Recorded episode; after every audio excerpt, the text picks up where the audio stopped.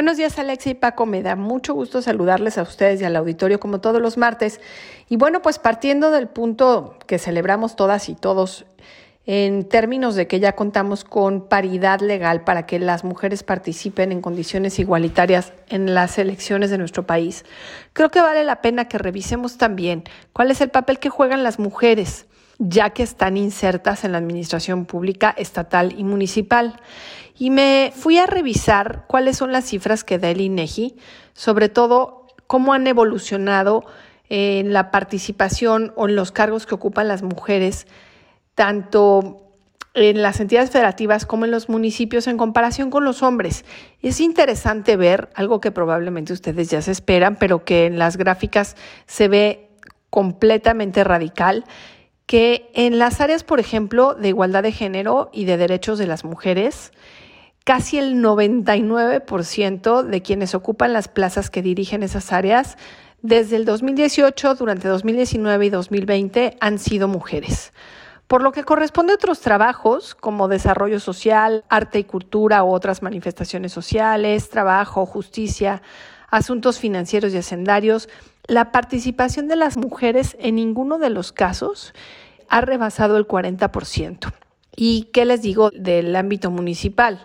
La verdad es que no cambia radicalmente y eh, se queda incluso más rezagado, porque incluso en áreas de igualdad y género y o derechos de las mujeres, en el área municipal, las mujeres que tienen la dirigencia son menos del 90%, tanto en el 2018 como en el 2020. ¿Y qué decirles de áreas, por ejemplo, como cultura física y deporte, agricultura y desarrollo social, servicios públicos, desarrollo agrario territorial. Por supuesto, el área de seguridad pública y seguridad ciudadana está ocupada en su 90.9% por hombres.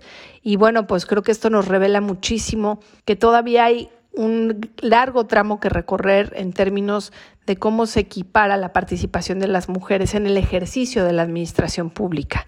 Como sabemos, hay una distancia entre el discurso y entre la práctica y pues también es importante revisar cuáles son los diagnósticos que ha hecho, por ejemplo, la Organización de las Naciones Unidas que lanzó un diagnóstico en varios países de Latinoamérica y en el caso de México este diagnóstico al que se llamó Atenea eh, se dieron cuenta de que un tercio de las mujeres que, que entrevistaron expresaban que a ellas cuando trabajaban en la administración pública comúnmente se les negaba el uso de recursos para poder aplicar los programas que les correspondían o que habían recibido descalificaciones sobre su experiencia, sobre su capacidad o educación. Y el 20% de las entrevistadas manifestó incluso haber recibido comentarios de que los logros que habían tenido profesionalmente se debían ¿no? Porque así lo piensan algunos caballeros, digo, estoy quizá mal llamando los caballeros, estos logros de estas mujeres se debían a relaciones sexuales con otros políticos. Entonces, ni siquiera se les reconoce su propio trabajo. Como sabemos, pues hay una violencia estructural que rebasa los ámbitos locales. Y bueno, pues otra de las cifras que nos arroja este diagnóstico de la ONU es que fueron agredidas las mujeres eh, entrevistadas tanto en redes sociales como en otros medios, sobre todo aquellas que realizaron campañas electorales, que reciben comentarios ofensivos o descalificaciones sobre el papel de las mujeres, sobre todo por participar en la política o incluso ya que están ejerciendo sus cargos o que son difamadas o calumniadas en sus campañas o ya en el ejercicio de sus cargos. Hay dos casos que quiero recalcar para cerrar la columna del día de hoy.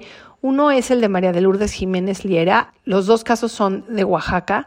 Ella, presidenta municipal de Chalcantongo, y fue amenazada tras haber rechazado asignaciones a contratistas, porque bueno, pues ella obviamente hizo denuncias sobre la corrupción que había en estas asignaciones.